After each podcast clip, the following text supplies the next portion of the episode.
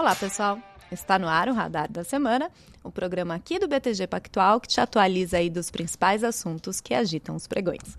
Eu sou Marcele Gutierrez e no episódio de hoje a gente vai falar aí sobre duas teses de investimento ou duas estratégias, né? A gente vai falar da análise fundamentalista e da análise técnica, né, para explicar ali como você pode usar essas estratégias para maximizar os seus investimentos. Então, quero apresentar aqui a nossa mesa. Bruno Lima, que é analista aqui do Research do BTG. E aí, tudo bem? Tudo bem. Tudo ótimo, bem acompanhado. Tudo bom? Vamos. e Lucas Costa, que é analista técnico, e vocês já devem conhecer, né?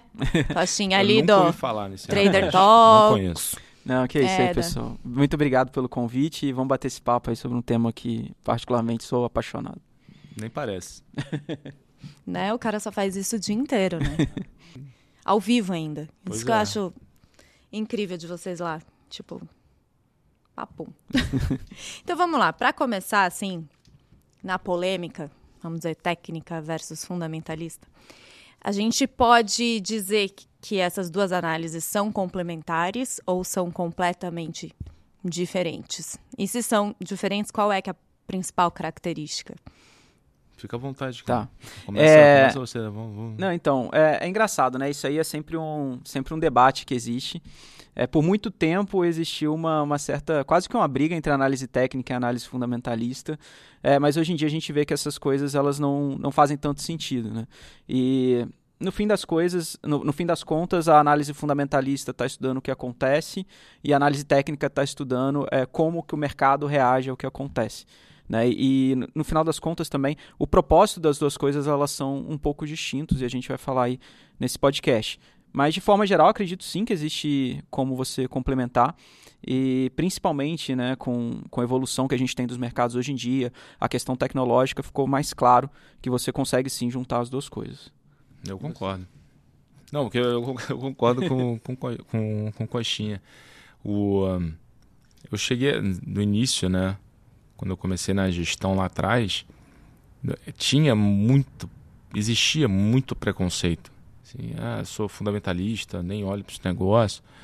É, e ao longo do tempo, quando fui conhecendo também perfis diferentes, e você vai entendendo que, poxa, eu tive pô, chefes que conviviam com as duas, conviviam, né? Mas enfim, usavam as duas escolas, usavam as duas técnicas, que eu acho que é isso.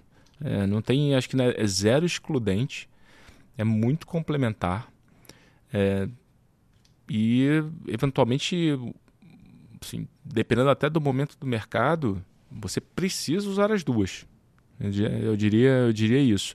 Obviamente que isso conversa muito também, acho que com o perfil, né, Coxinha, do, do investidor, do que, que você deseja, de como é que eh, você atua, né, pensando ali em investimento, em ações. Só que tem um ponto, né? A escola, que acho que o Coxinha pode falar melhor, mas a escola fundamentalista, ela tem talvez uma gama um pouco mais limitada de atuação. Você não consegue fazer isso para talvez todos os ativos que você imagina. A, a escola eh, de análise técnica, eh, o Coxinha uma vez já me falou, cara, se você, brincando aqui, né? Se você colocar um gráfico aqui na minha frente, eu vou consigo te dizer alguma coisa.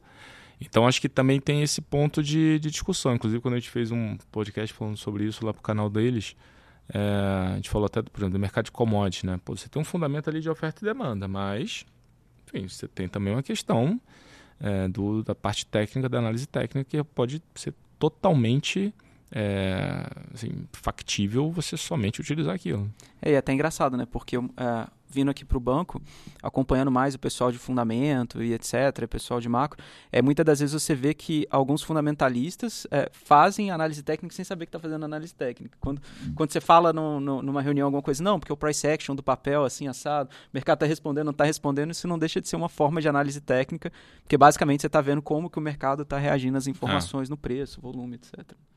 É, tem um, por exemplo, coisa, coisa entre aspas simples aqui. Pega a média móvel. Pô, média móvel, cara. É eu que sou eu que não eu entendo praticamente nada de análise técnica.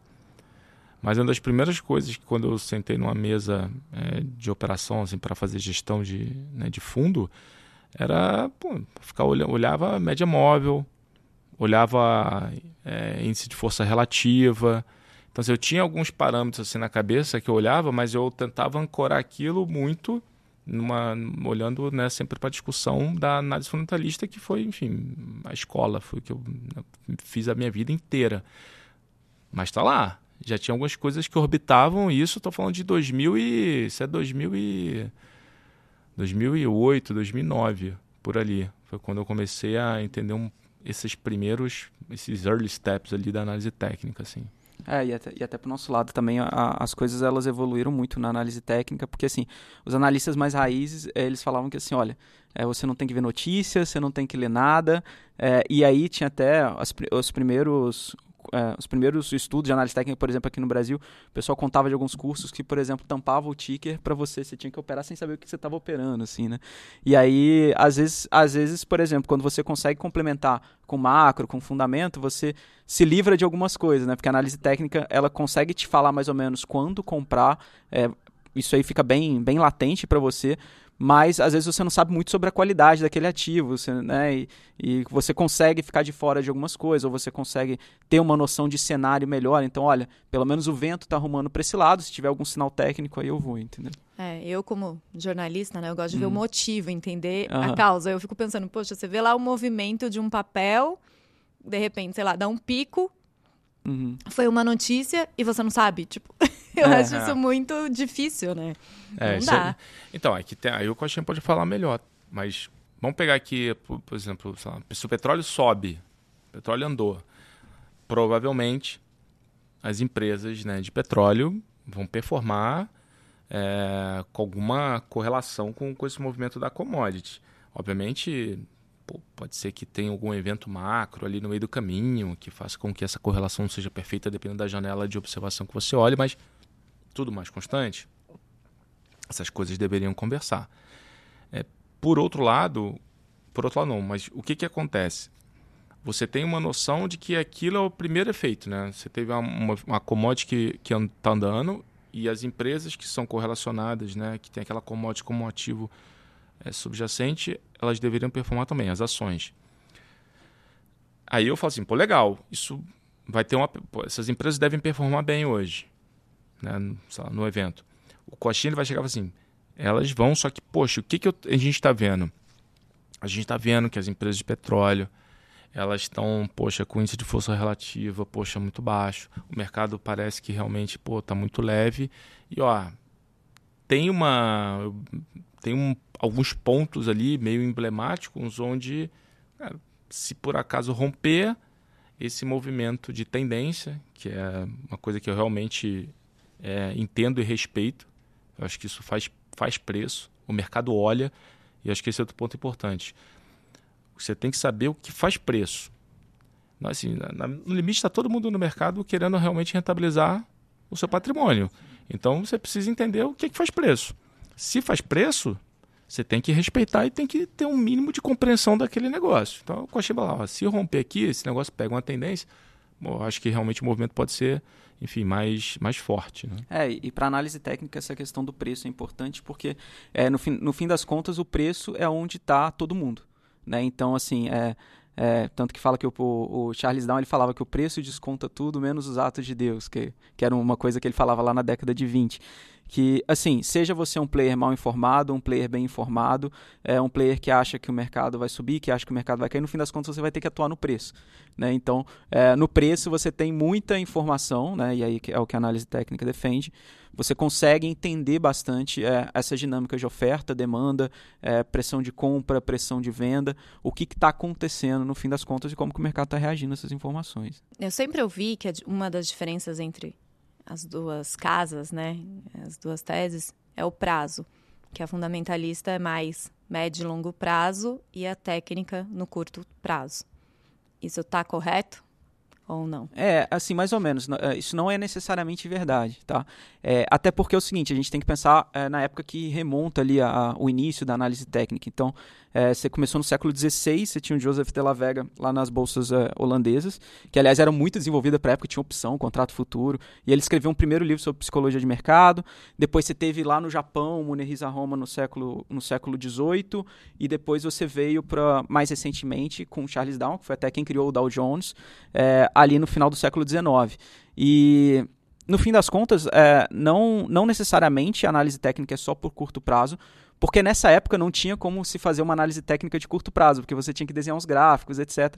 Então o pessoal usava gráfico diário, gráfico semanal. Não tinha o Excel, né? Não, não tinha, assim. É, o, o, conta depois aquela história do, do trader de, de arroz. É, lá. o Munehisa Roma, que foi esse trader, ele, o pessoal, ele era considerado o samurai dos 100 trades e tudo, que ele, ele nasceu ali mais ou menos em 1724 e ele negociava futuros de arroz nessa época.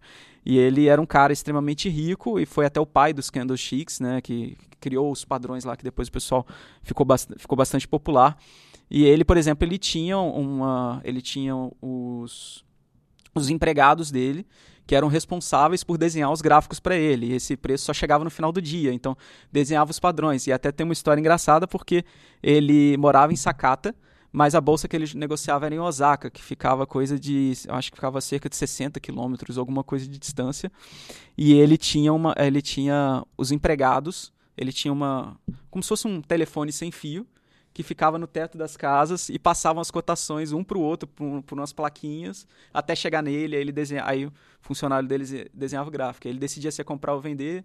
Aí ele gritava para comprar, aí os funcionários iam gritando de casa em casa para comprar ou para vender. Etc. Imagina, que surreal. É. Então, assim, então não tinha como se operar no curtíssimo prazo é, nessa época. Depois, com, com a computação ali, na década de 60, 70, e que a análise técnica é uma coisa depois até legal para a gente falar, que migrou muito para um lado quantitativo, né? O tal do quant que a gente fala hoje vem muito, é, serve muito de análise técnica. Aí sim que você começou a ter os gráficos diários, né? Os gráficos gráficos de intraday, essa coisa mais do day trade mais aflorada, né? Que, tudo bem, o pessoal fazia isso na época do pregão Voz bastante, né? usavam gráficos de ponto figura, etc.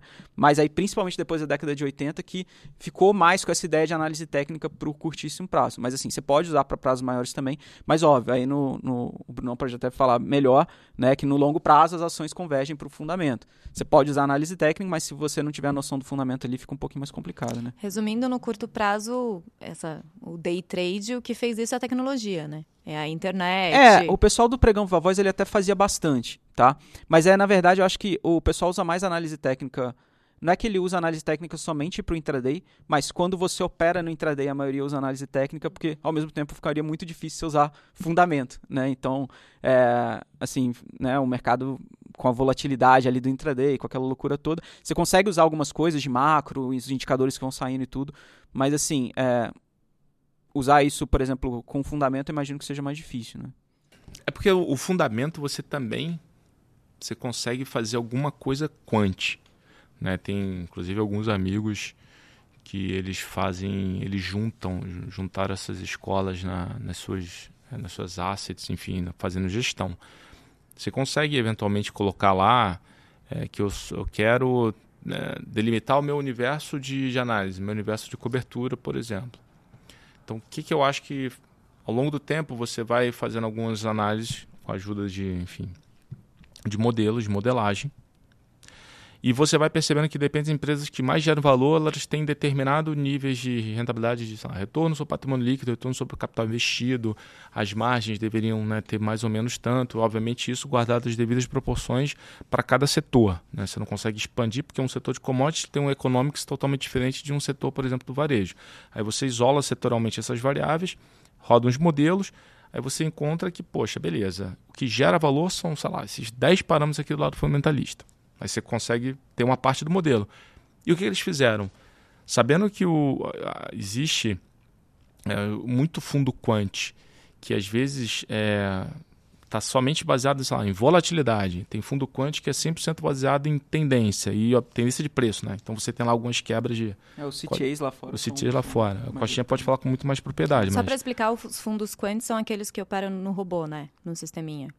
Eles, eles na verdade, eles operam com base em modelos quantitativos, não necessariamente robô, pode ser que eu lá tenha intervenção humana de apertar o botão, mas o modelo me diz, ó, isso aqui, esse trade faz sentido e eu vou lá, olha, ah, beleza, vamos fazer, executa a ordem, mas via de regra, 100%, toda decisão é realmente 100% é, por modelo, inclusive execução.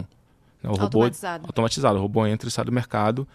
É, é, a função do cara é mais ele trabalhar o modelo em si do que ele escolher os ativos, né? Exatamente. Uhum.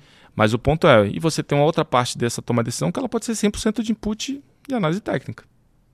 Então você traz os inputs de preço, então assim, ó, eu quero estar investido com essas características nesse setor, nos padrões fundamentalistas, porém eu quero esse tipo de análise técnica seja respeitado. Então eu só quero ter, se ele, vou falar aqui qualquer coisa, né? Acusou, a, lá, acusou o modelo, acusou compra em, em vale, porém é, um quantitativo. Porém, no, no, análise técnica, ele não acusou porque de repente alguns indicadores de. As ah, médias estão cruzadas para baixo ainda, então assim. Aí ele fala assim: opa, beleza. É um quase compra, mas não é compra. Se isso acontecer, ele dispara. E, e você tem muita gente fazendo isso muita gente. É, então, nesse ponto, por isso que eu estava voltando ao início aqui do papo, né? Por isso que eu acho realmente que é bastante complementar. Agora, óbvio, tem gente que só faz de um lado, tem gente que só faz de um outro. Escolha de cada investidor, a sua estratégia, né? É, e tem uma questão também até, até de certa forma que eu brinco com o pessoal na sala de aptidão também, assim, né? Porque a galera chega é, é, muito engraçado, assim, o pessoal pergunta muito pra gente. É, por exemplo, eu, Lucas e Otto, os três têm sistemas operacionais diferentes. Nós usamos indicadores diferentes, com calibragens diferentes. É engraçado que muitas das vezes a gente está nas mesmas operações, mas com calibragens totalmente diferentes.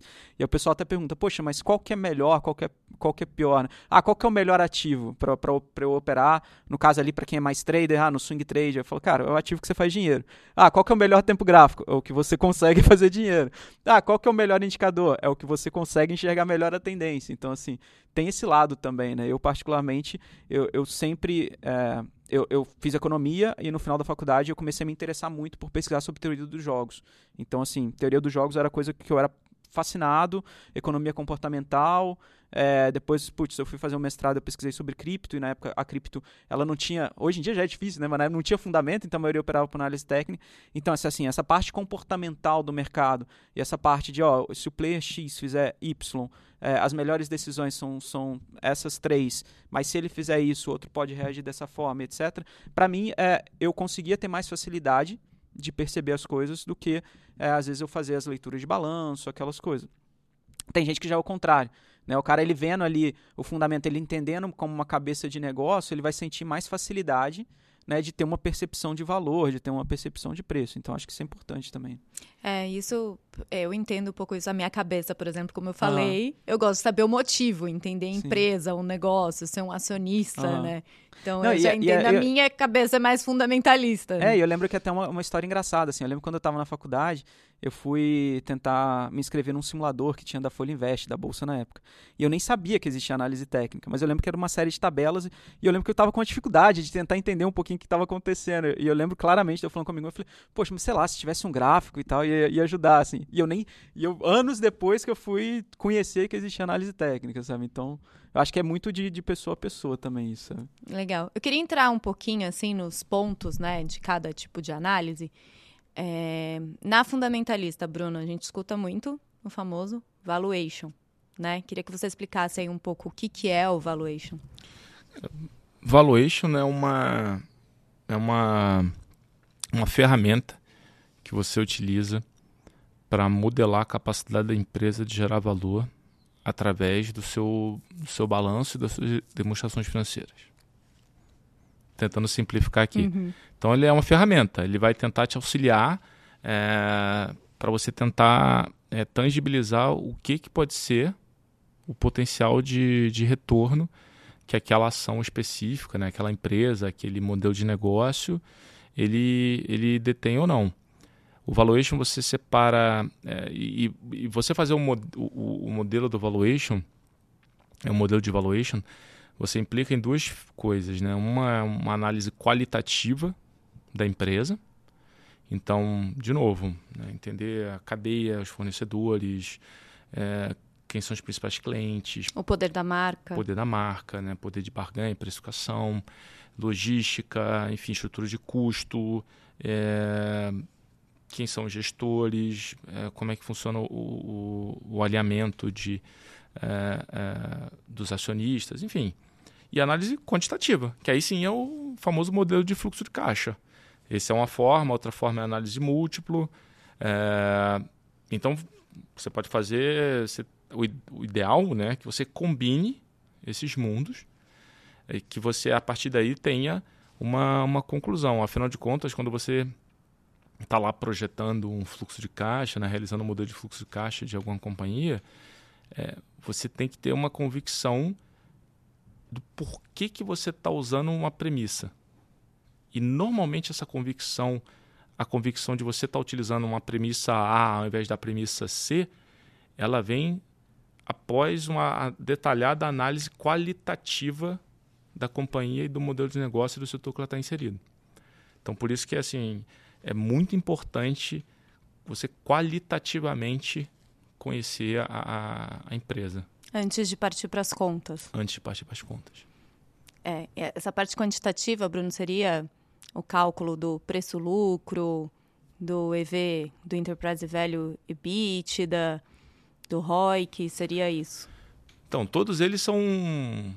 são é, é, o múltiplo ele é uma forma rápida, porém, é, sempre tem que ter um cuidado que você tem que fazer uma questão relativa. O múltiplo isolado ele não significa absolutamente nada. Você tem que olhar o múltiplo em perspectiva histórica da própria do, do múltiplo né, da própria empresa em relação aos concorrentes e juntar isso com alguma outra métrica. Porque às vezes você está vendo um múltiplo baixo, mas, poxa, se for uma empresa de commodity, você, de repente é porque você está trabalhando com um preço de commodity realmente pô, muito alto. Faz sentido? Não faz? A oferta e demanda corrobora essa visão? E as métricas de retorno, elas vão ser uma consequência do teu modelo. O ROIC, que é o retorno sobre o capital investido. Pô, você faz isso, é basicamente o teu delta, é, tua variação de lucro operacional dividido pelo investimento necessário para você é, rodar a operação. O que é o investimento da operação? É o CAPEX, manutenção, expansão e capital de giro. Você fez a conta correta? A, quando você analisou o capital de giro da empresa, você quando você coloca a premissa que a empresa vai conseguir, de repente, expandir é, dias, de, é, dias de fornecedor, ou a empresa está conseguindo pô, melhorar os recebíveis. Por quê? O que, que te levou a utilizar essa premissa para frente? Aí a gente volta à discussão qualitativa da coisa. Não é só olhar ali um, Não, uma tabela com um monte de número e escolher aleatoriamente, né? Exatamente. Por isso que quando a gente fala muito com o pessoal, toda vez que a gente mandar é, algum relatório, falar alguma coisa, né, a gente bate muito nessa tecla que o bom debate é provoque a gente para discutir as premissas que estão por trás, que nos levaram a chegar naquele, enfim, naquela opinião, né, naquela tese específica. E a gente vai colocar aí para quem estiver no YouTube. Tem uma telinha aqui que o Bruno mandou para gente com uma fórmula, né? Meio assustadora. essa qual é essa do do Por que fazer do... valuation? Ah, essa é muito boa. Que tem uma fórmula é lá e tem a definição bacana. Não é assustadora toda essa explicação que o, que o é Bruno deu. É, porque é uma forma de você encontrar, enfim, o que, assim, como é que você está gerando valor, né? Aí tem a definição matemática de gerar valor e tem a definição qualitativa de geração de valor. Nem sempre elas se encontram, mas é, tá, tá mais ou menos endereçado. Tenso. Agora, Cotinha, vamos lá. E na análise técnica, quais são os pilares ali? Eu vi que, que pode olhar os padrões do gráfico, o tipo de gráfico, tem tem o gráfico de vela e tem o padrão de triângulo. Uhum. Eu vi várias coisas. Como uhum. que é isso? É, então, é, é, engraçado assim, do mesmo jeito que o Bruno falou, né, que o múltiplo em si isolado não, não diz muita coisa, o padrão isolado também, ele, ele não diz muita coisa.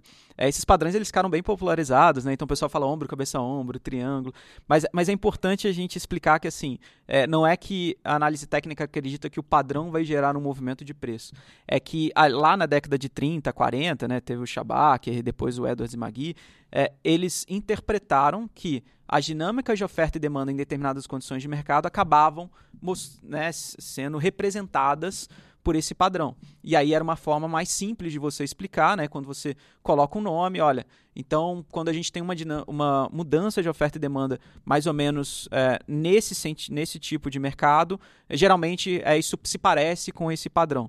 Né? Porque no final das contas a, a psicologia do mercado ali é extremamente importante para análise técnica. E nessa época também era muito difícil você matematizar as coisas. Então, assim, você tinha os operadores de pregão lá que ficavam no Viva Voz. É, você perguntava para o cara, poxa, é, me fala, como que você raciocina? É, e nem sempre ele conseguia te explicar ali exatamente o que ele estava pensando, porque é o que eu e o Bruno a gente já conversou outras vezes, assim, tem uma questão do tempo de tela, o tempo de mercado, a intuição de mercado, a sua percepção de mercado e etc. Então, assim, é, ficou-se mais fácil de você ensinar e explicar usando esses nomes, esses padrões, etc. Mas aí é muito importante a gente falar que análise técnica, principalmente ali depois da década de 50, que foi quando a, a, matemática ela começou a ser empregada um pouquinho melhor. Esses próprios padrões, padrões eles ficaram mais. É, você conseguiu quantificar isso muito melhor. É, você teve o surgimento dos indicadores, né, ali na parte da computação que começou a se desenvolver, etc. A análise técnica ela começou a ganhar um escopo cada vez maior. Né? Então, é, por exemplo, antigamente era muito comum você chamar o cara que era analista técnico, é um grafista. Né? Uhum. Né? Só que hoje em dia essa coisa ela mudou bastante. Então, por exemplo, só para ter uma noção, é, na análise técnica hoje, por exemplo, você tem os gráficos de RRG que acompanham rotação do mercado. Você tem uma coisa chamada intermarket analysis, que é você pegar cinco, seis classes de ativos e você estudar como que está o funcionamento das correlações né, e como que está acontecendo a interação entre esses ativos. Né? É, e também a própria parte quantitativa, que muitas das vezes é uma tabela também. Né? Só para só dar um exemplo, assim, sei lá, a gente tem um modelo lá que é, que é coisa simples de falar, mas que a gente começou a se questionar. Poxa, é, você via, até brincava quando eu cheguei no banco, o Bruno me, me zoava, falava que para mim era tudo desvio padrão para lá, desvio padrão para cá, não sei o quê. Porque eu lembro que eu pegava assim, poxa, os retornos do índice nos últimos X períodos. É, poxa, quando esse retorno ele sai dois de padrão de uma média dos últimos X retornos, qual que é a probabilidade de acontecer tal evento? E aí você usa o passado para estimar probabilidades. No fim das contas, é, é sempre um jogo de probabilidade. Né? Você precisa se preocupar com a sua taxa de acerto nas suas operações, quanto que você vai ganhar quando você acerta, quanto você vai perder quando você erra, e aí você procura elaborar um modelo nesse sentido. Né? Você pode ir tanto para a parte discricionária, que é essa parte que você é, usa não, não é, é engraçado, o discricionário ele não é exatamente que você vai usar sempre o seu sentimento de mercado, mas você tem algumas diretrizes, mas você pondera dado o contexto de mercado. E aí tem uma galera que vai para a área mais objetiva que não. Eu quero achar um modelo matemático que sempre que acontecer eu vou comprar, sempre que acontecer tal coisa eu vou vender. Né? Então, assim, a análise técnica ela foi evoluindo para isso, para essa parte mais estatística, probabilidade, é até outras coisas que a gente usa, por exemplo, market breadth. Então, que é a gente mede a saúde do movimento do mercado. Então, quantas ações fecharam em alta, quantas ações fecharam em queda, a gente cria um indicador em cima disso para medir se essa tendência está sendo, é, se ela está sendo saudável, se ela não está sendo saudável. É, essa questão também do, do, igual eu brinquei, né, o e se, né? E se, é, poxa, um exemplo, né? É, a gente teve há uns tempos atrás, por exemplo, o Ibov fechando com uma sequência de dias de queda. E aí é, é, muito comum o analista técnico pegar, beleza, quando que isso aconteceu no passado? As últimas vezes que aconteceu no passado, qual que foi o retorno futuro? Né? E aí você vai calculando essas estatísticas e, e estimando probabilidades, etc. Os padrões eles estão utilizados ainda, né? com certeza a gente usa todos os dias, mas é, hoje eles estão dentro de um arcabouço é, bem maior, né, de um contexto maior, e que aí conversa com a parte de fundamento, conversa com a parte de macro e etc. Não é aquela coisa simples, né? Sei lá, olhou o gráfico formando cabeça, ombro. Sei é, lá, exatamente. vou comprar porque entrou nesse momento, entendeu? Não é tão simples assim, né? Sim, exatamente, né? Isso é uma coisa até que a gente, que a gente frisa, assim. É, obviamente que os melhores modelos, eles são simples, mas eu brinco que tem que ser o mais simples possível. É. E esse possível, ele tem um peso muito grande, porque tem coisas que você não tem como, como reduzir. Eu imagino que no fundamento seja é a mesma, mesma coisa. coisa. também, né? É, quanto é... mais complexo o modelo, pior. É. Porque você acaba perdendo a mão, né? É, mas, mas ao mesmo tempo eu não posso chegar e só falar assim, ah, quando o PI tiver tanto, eu vou comprar quando o PI tiver tanto. É isso. Não, é exatamente isso. Meu ponto é, é a grande discussão do modelo... E aí eu acho que a análise técnica também acho que vai um pouco nessa, nessa linha, pelo que a gente conversa muito. Às vezes você chega à conclusão que você tem que focar em, sei lá, cinco drivers, assim, cinco variáveis-chave. Para você, no final do dia, elas vão ser responsáveis pela tua maior taxa de acerto ou erro, né? Enfim, você tem que calibrar bem cinco variáveis. E aí qual o ponto? Uma vez que você olhe do lado fundamentalista, setor a setor, identifique essas principais variáveis que elas vão dar o norte da geração de valor para aquele setor e para né, e aí depois você traz isso para a discussão da empresa, ali você já tem talvez uma boa parte da discussão é, ancorada. A partir daí, você monta um modelo onde você consiga definir muito bem opinião sobre essas cinco variáveis, ou que você tenha, né, aí, aí você inclusive direciona todos os seus estudos, você mergulha muito, fala assim, cara, quero isso aqui eu preciso saber muito, muito, muito no detalhe. Mas se você tiver um modelo de, sei lá, cinco, né, é, lá, 200 mil linhas, não, não, não, nem dá, né? Mas enfim, cara, você pode se perder. É. Exatamente. É. E até é, isso na análise técnica acontece bastante também, né? E é importante assim o pessoal entender que o, o mercado ele nem sempre ele é muito claro. Né? Independente, você pode ser o melhor trader do mundo, você pode ser o melhor analista do mundo. O, o, o mercado ele tem janelas de oportunidade. Né? E na análise técnica a gente procura identificar isso também. E é o que o Bruno falou, né? Por exemplo, eu no meu caso ali eu uso, sei lá, três ou quatro indicadores no máximo mas a gente debruça muito sobre esses indicadores e a gente cria mais ou menos um modelo mental é, do que, que a gente busca. Né? Então, por exemplo, tem mercado mais consolidado, é um mercado que geralmente eu fico de fora, eu tenho dificuldade, as reversões de tendência geralmente eu não pego e eu gosto de pegar os movimentos de tendência. Então, você concentra os esforços quando o mercado está dentro desses níveis. E é igual o Bruno falou, a questão de você debruçar e entender. Né?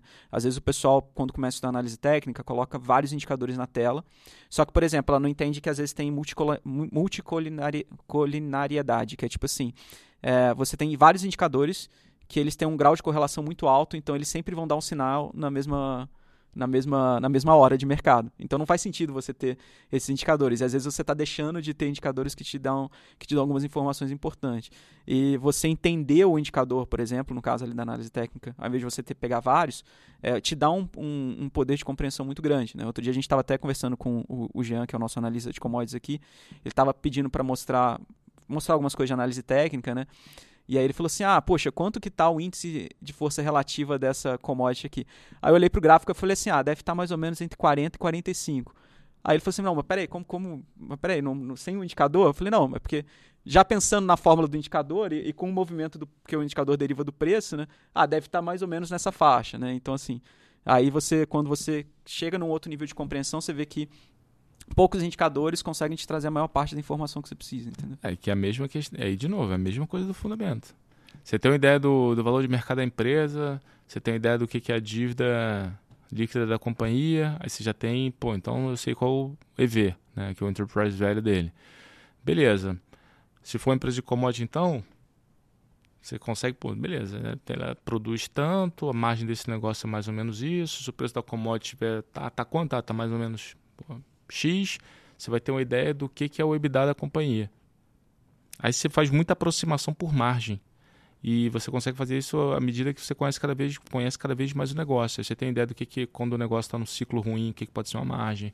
Quando o ciclo está um pouco melhor, o que, que pode ser as elasticidades, a, a, a elasticidade é, consumo, né, elasticidade renda é, de um determinado bem. Então você tem uma ideia se, pô, se, se a renda aumenta para tanto, mais ou menos para onde vai, de repente, pô, o consumo de cerveja, para onde vai um consumo de dicionário, dependendo do ticket médio.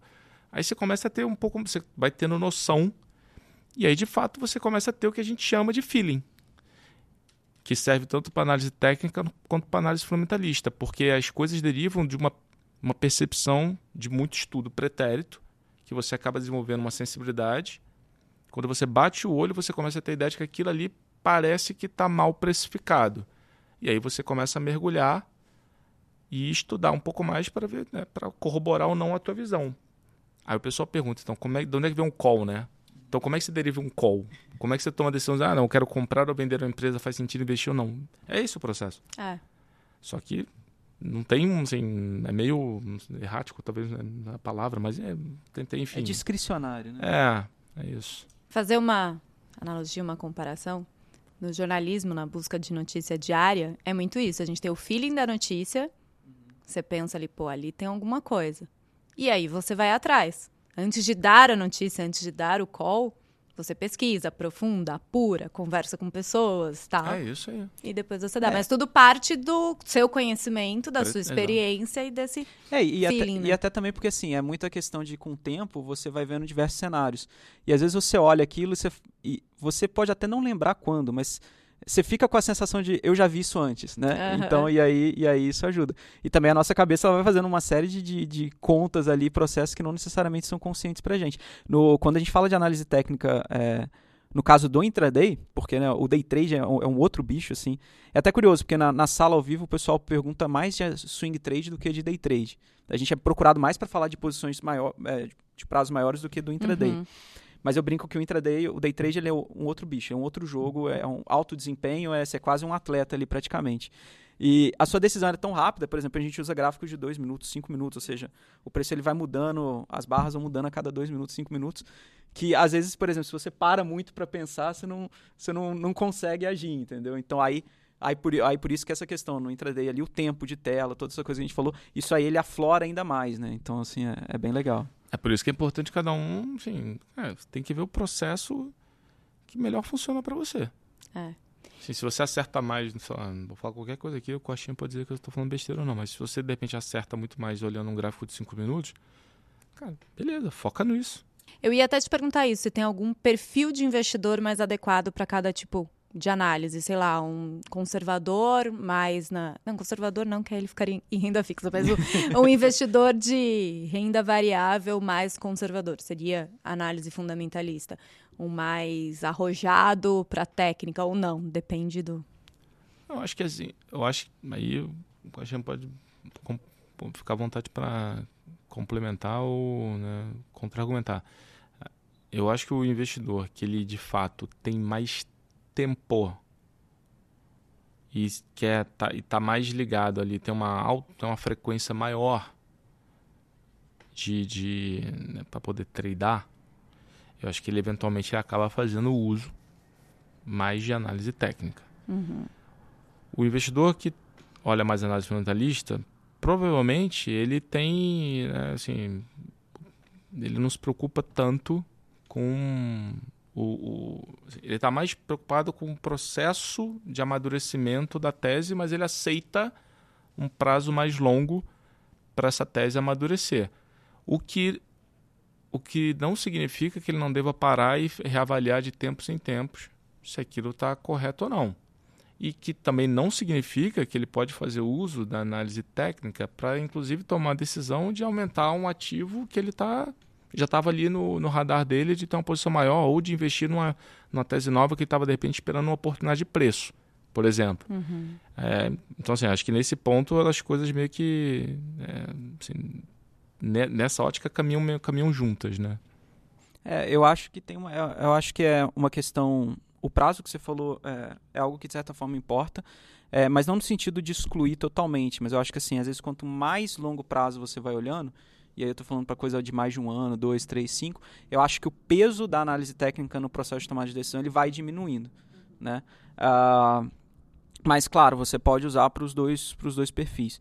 É, eu acho que a questão da a, do própria a coisa que a gente falou, da aptidão, da, da aderência que a pessoa tem, eu acho que é algo extremamente importante, tá? É, e também tem um, um pouco ali do, do que o Bruno falou, a questão da disposição do cara dele, dele girar esse investimento, né? Então, assim, ele está disposto a, a estopar a posição, voltar a entrar, como que ele vai fazer o gerenciamento de risco, assim.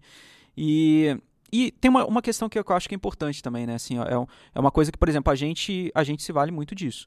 É, tem uma questão de foco, né? Então, assim, é, eu, Lucas e o Otto, a gente, poxa, começou a estudar análise técnica, a gente foi ficando cada vez mais imerso nisso e a gente focou nisso.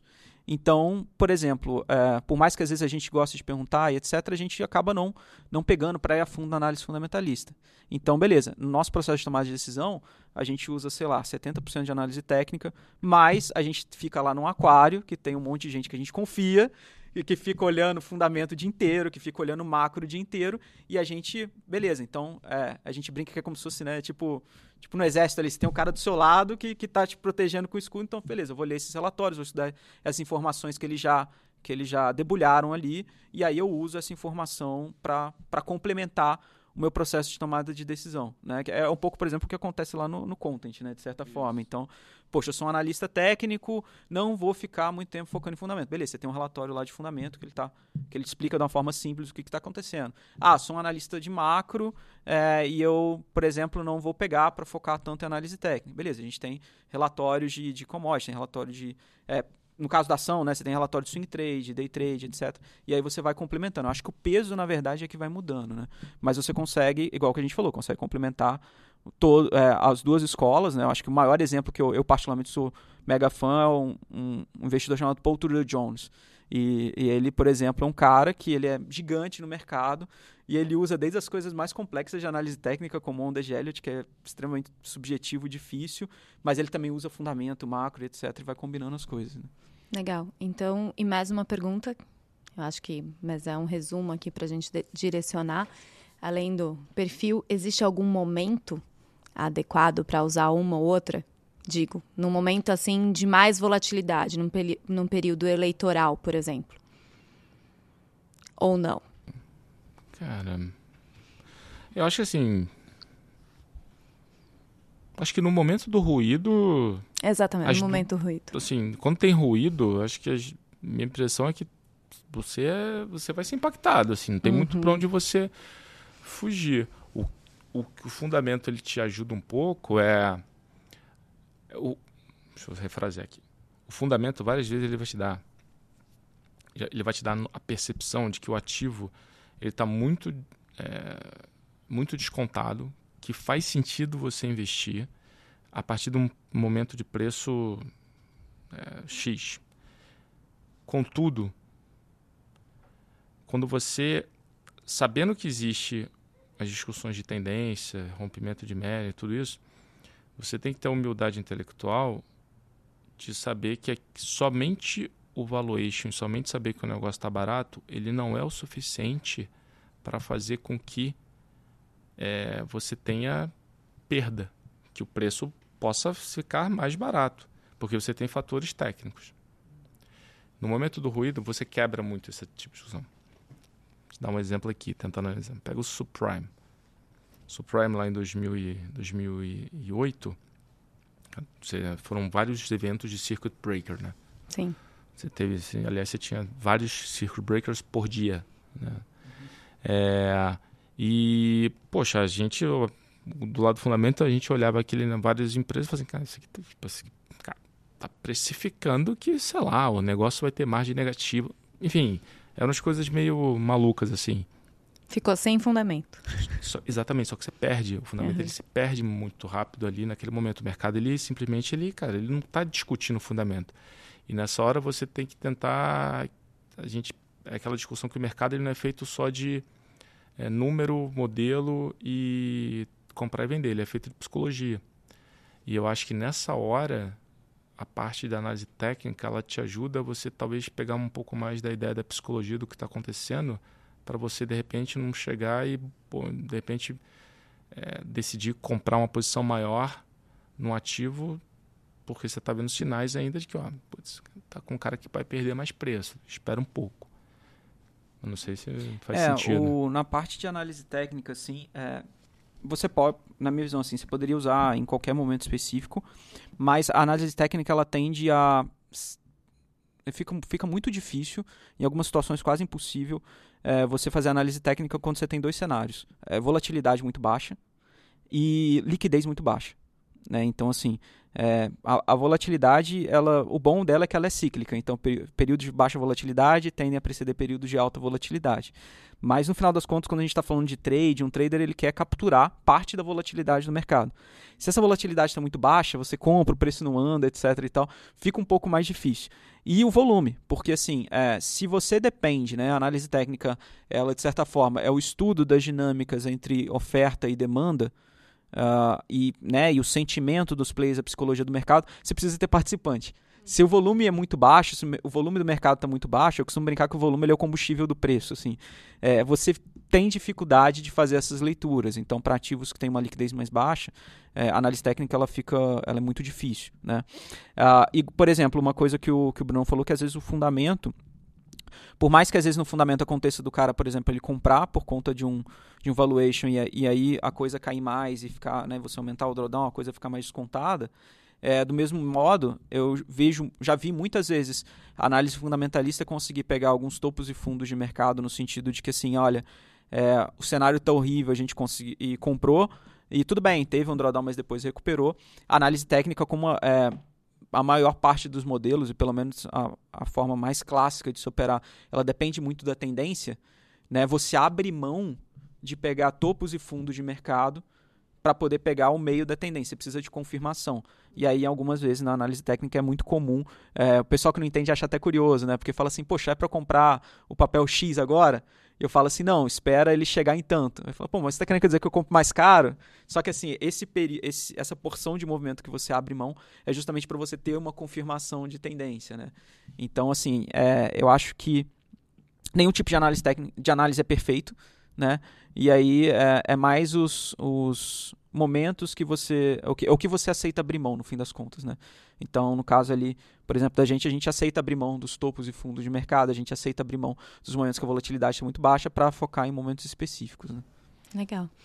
Bom, e para caminhar aqui para o fim do nosso podcast, queria saber se vocês têm alguma dica aí, quem quiser aprofundar os dois tipos de análise, alguma dica de livro, filme ou série, alguma coisa? Não, manda brava. É, eu acho que assim, análise técnica, se você quer estudar ela no Brasil, a, a bibliografia base é o livro do professor Flávio Lemos, né? Ele, porque até é o livro base do CNPI. É, depois você pode ir para os clássicos, Murphy, Pring, etc. É, essa parte quantitativa que eu te falei tem um livro chamado é, Análise Técnica Baseada em Evidências, David Harrison, que mostra essa parte mais quantitativa. E tem dois livros ali que são, acho que são muito interessantes para você entender a parte de psicologia do mercado é, enquanto operador. Né? Uma chama, um chama Reminiscências de Especulador Financeiro, que conta a história do Jesse Livermore, que foi considerado um dos maiores traders que já existiram, já existiu. E tem uma série também chamada Market Wizards, que é, foi traduzida pelo Márcio Noronha, chamada Magos de Mercado, que é basicamente um livro de entrevistas com vários traders. E aí lá é muito legal, porque você vê o quanto que a galera mistura análise técnica com fundamento. Tem o próprio Paul Tudor Jones que eu falei. E aí você vê que, né, que as coisas elas, elas conseguem é, se reunir, assim, né? O próprio Paul Jones, ele tem um documentário dele que foi meio perdido aí de 87, meio raiz, o, o Portilho gosta pra caramba desse documentário. É, e assim, filme em si não tem, mas tem um documentário na Netflix que é gratuito, chama O Dia de um Bilhão de Dólares, que mostra três traders é, de Forex operando e é, e é, muito interessante, porque é da década de 80. E para fechar, tem um documentário também disponível gratuito, chama Floored, que ele mostra é, o final, a transição do final do pregão Viva Voz para o pregão, pregão eletrônico. E aí lá é, mostra justamente esse desenvolvimento da análise técnica, que foi quando a galera que ficava lá gritando e etc., começou a ter que ficar na frente de um computador vendo um monte de números subindo e descendo. E aí ali teve um boom da análise técnica e tudo. E tem vários analistas técnicos que aparecem nesse documentário. Eu pedi uma dica, ele deu uma biblioteca não, inteira, então, né? por isso que eu devia ter falado antes. que aí, pô, não vou, vou nem chegar perto de falar tanta coisa que o Coxinha falou, não. Mas assim, eu vou tentar mudar um pouco, pensar em livro. É, se, acho que o primeiro ponto, dizendo o que, que eu fiz na época. A primeira coisa que eu fui ler foram as cartas de gestores. Então tem carta de gestor que tem um approach às vezes mais top-down, mais macro, mas tem muita carta que é escrita 100% baseada na tese de investimento ou que comenta várias teses de investimento. Então, só não vou falar nomes aqui para não cometer nenhuma nenhum pecado de deixar alguém de fora, até porque pra, senão vários amigos vão brigar comigo. Mas tem vários gestores, vale a pena, dê uma olhada com carinho. Tem várias cartas onde os gestores eles dissecam as suas respectivas teses de investimento. Esse é um primeiro ponto. É, para não deixar falar de livro, tem um livro que eu gosto bastante porque ele faz muito dessa combinação do qualitativo com o quantitativo. E acho que ele, ele vai muito na linha até de. Ele disseca bem a parte do qualitativo, inclusive. Ele vai. Poxa, ele pega cada ponto, né? Então, pra, por exemplo, ele fala assim: ó, se você. A primeira resposta que você tem que ter para toda e qualquer decisão de investimento que você tome relacionada ao mundo de, de ação é como é que essa empresa ganha dinheiro. Se você não sabe explicar como uma empresa ganha dinheiro, você nem deveria ter ela na sua carteira. E o nome desse livro chama-se Investment Checklist. É, inclusive, pô, todo mundo que começa aqui na área, eu, poxa, o primeiro livro fala assim, dá uma lida. Aí depois, enfim, beleza, porque a modelagem, pegar o Excel, isso é, é o dia a dia, é tentativa e erro. Não tem alguma coisa que eventualmente. Tem alguns livros que falam, né? Bom, vou te ensinar a modelar no Excel. Beleza, acho que você tem que construir, né? Estruturar o modelo, pô, legal, mas depois, eu mesmo, quando eu comecei a, a olhar setor financeiro lá atrás, esse modelo complexo, de, depois, quando eu terminei, não né, terminei, mas assim, de, depois de um tempo, meu modelo tinha, sei lá, 30 linhas. Então, assim, você tinha várias sheets abertas, pô, um monte de coisa, carteira de crédito assim, mas vou, nossa, eu vou fazer a modelagem da provisão desse jeito, né? Aí no final você, pô, beleza. Porque ao longo do tempo a experiência ela vai te fornecendo né, pô, alguns atalhos. Então, acho que, de novo, não tem aqui uma fórmula de bolo. É, deixar só um livro aqui para não fazer. E as cartas acho que ajudam bem a trazer um pouco dessa percepção do que, que é importante olhar para cada setor, para cada tipo de empresa. Acho que é legal. E as cartas, muitas vezes, elas são mensais ou bimestrais, né? Você não precisa ler todo dia, né? Você não. pega ali um resumo do que, que o cara pensou, né? Tem muito podcast. Sim. Então, pô, tem várias assets fazendo podcast onde elas falam bastante. Foi fora os podcasts, enfim, da galera aí, dos amigos que é, chamam gestores para bater papo. Então, é, dê uma olhada nos gestores que eventualmente são têm uma veia mais fundamentalista, vejam se tem, se tem cartas, pô, deem uma lida. Tem muito material bom nos próprios sites da, das assets. Legal. Então, né, como eles já falaram também da dica aqui nossa interna, tem o BTG Trader, né, é, né, Coxinha? Tem o canal de pessoal, vocês. É, exatamente, para acompanhar a gente na sala ao vivo lá também. E a sala ao vivo é muito legal, porque a gente acompanha o mercado inteiro, aqui lá fora. Então é, é como se a pessoa tivesse a oportunidade de estar sentada do nosso lado, vendo como que a gente está raciocinando, pensando. É, isso que o Bruno falou também é bem legal, né? Dos podcasts, etc. Tem bastante coisa. Ah, e tem, eu esqueci, tem um livro que eu acho que o pessoal fala pouco. E eu gostei bastante na época que eu li, tem muito tempo porque acho que a, primeiro que a, a, a escrita é muito leve. E foi escrito esse livro foi escrito se não estou muito enganado pela pela filha do do Warren Buffett a Mary Buffett. Chama-se Buffettology. Sim. E você tem Buffettology 1 e 2 então na verdade é ela ela como espectadora é, escrevendo como o pai analisava e pensava as teses de investimento. Então, acho bem legal. E aí, quem quiser um negócio talvez um pouco mais é, assim, denso, próprio site da Berkshire, você tem todas as cartas que o, que o Ward e, o, e o, o, o, Charles né, eles escrevem. E ali você tem um material mais denso sobre pô, negócio, enfim, investimento, tese, etc. E a gente tem aqui também o site do Content, né? É, aí tem. Aí Bruno, tem um... content.btg Pactual.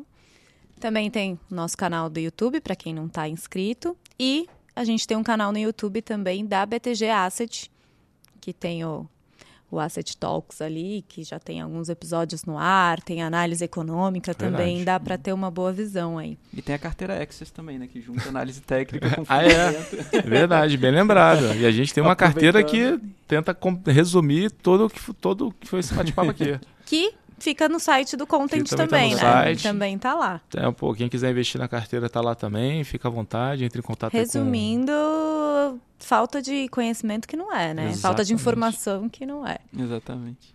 Bom, muito obrigada, Coxinha. Obrigado, pessoal. Obrigado. Obrigada, Bruno. Obrigado, valeu. É isso, gente. Mais um episódio do Radar da Semana no ar.